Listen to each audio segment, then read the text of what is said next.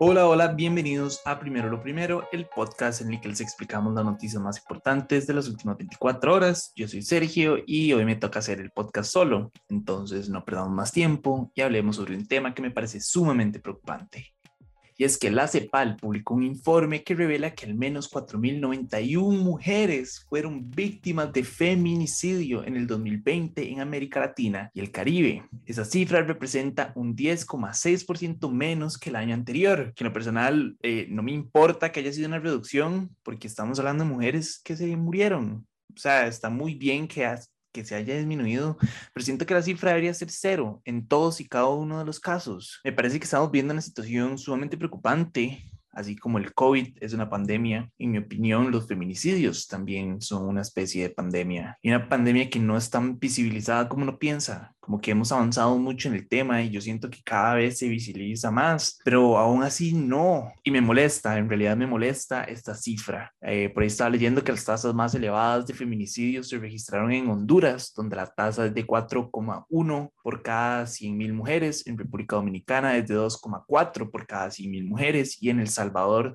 2,1 por cada 100.000 mujeres. Eh, son tasas altísimas y aunque fuera 0,1, la tasa es muy alta. No debería de suceder este tipo de situaciones. Debería estar en cero.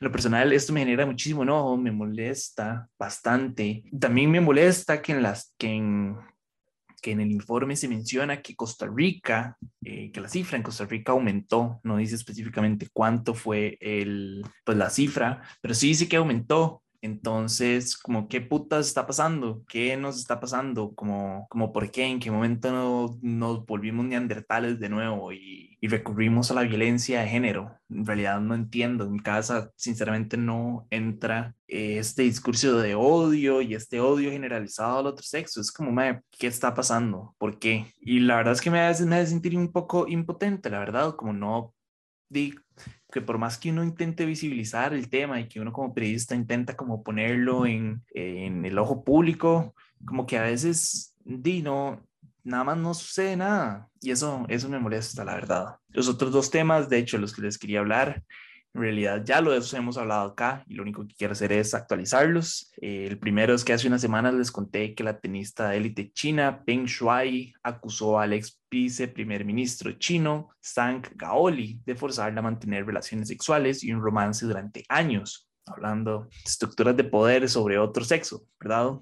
Eh, luego de que esta acusación se volvió viral, mágicamente el post que la tenista hizo en Weibo, que es una red social china, desapareció eh, si uno buscaba eh, a, a, Sangaoli y a Peng Shuai como en la misma oración en los buscadores chinos, no aparecía nada, no había ningún resultado. Y más preocupante aún, desde que salió a relucir esta acusación, la tenista desapareció. Punto. Nadie más, nadie más supo qué pasó con ella nunca. Finales de, o bueno, en realidad hasta este fin de semana pasado, ella reapareció en un restaurante de Pekín y en un torneo de tenis organizado en la capital china. Luego ella habló por videoconferencia con Thomas Bach, que es el presidente del Comité Olímpico Internacional, y le dijo que estaba a salvo en su casa en Pekín, pero que por favor respetaran su privacidad. Ahora, la Unión Europea le está pidiendo a las autoridades chinas pruebas verificables de la libertad de circulación de la tenista y que se haga una investigación transparente de sus alegaciones sobre eh, abuso sexual. Creo que para nadie es un secreto como las políticas de control y de censura que, que hay en China. Por eso es que suena feo, pero por eso es que ni siquiera me asombra que hayan eliminado la acusación eh, de todo lado eh, y que ella, sí va, a, sí, va a sonar aún peor, pero y que ella desapareciera, como que es algo común, no debería ser común, pero es algo común en China. Y ahora de la nada reaparece, justamente cuando todas las miradas internacionales están en China por esta situación, ella reaparece, tranquila, fue a tomar café, no se supo nada de ella durante dos semanas, pero ahora está tomando café. Y yo no sé ustedes qué, qué opinan del tema. ¿Ustedes creen que realmente ella decidió cómo darse su espacio y decidió cómo encuevarse y no salir por toda la polémica que había? ¿O creen que haya un tema ya más profundo y que haya habido una intervención del gobierno chino y que la hayan censurado y que la hayan desaparecido y que como explotó toda esta situación, fue como de no, no, no, devolvámosla. En lo personal, eh, creo que es la segunda opción. Pero ustedes, ¿qué opinan? Y el otro tema, no sé si se acuerdan, eh, les había dicho que la NASA quería estrellar un cohete contra un asteroide. La idea de hacer esto era una prueba en caso de que algún día haya un asteroide que esté en camino a la Tierra. Lo que quieren probar es más que nada el impacto que tendría este cohete contra los asteroides más pequeños, tal vez no tanto contra el grande, porque no estamos hablando de Armagedón, ¿cierto? Entonces lo que quieren es ver como qué impacto tendría la explosión del cohete en el asteroide grande con los asteroides más pequeños que acompañan al grande, es como el debris, digamos la basura espacial, pero son como piedras que acompañan al asteroide. Entonces la idea es ver qué hace esto. Y esta semana ya lanzaron el cohete, está ahí en camino a pegar contra este asteroide creo que sería súper importante mencionar que no es que estamos, o tal vez sí, tal vez sí. Lo que iba a decir es que no es que hay un asteroide que se está dirigiendo a la Tierra, sino que es más que nada como una misión de prueba.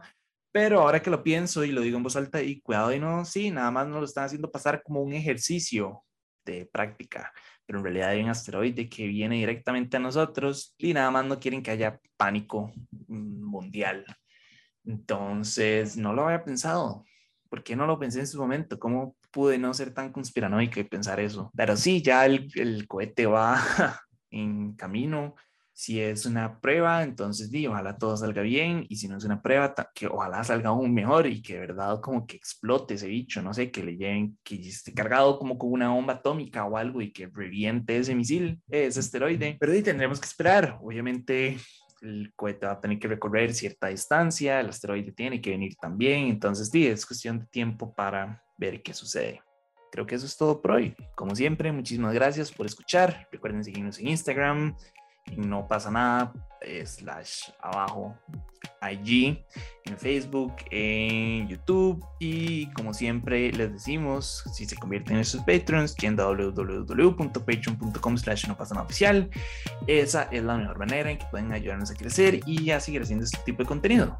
De nuevo, pura vida y me escuchan mañana. Chao.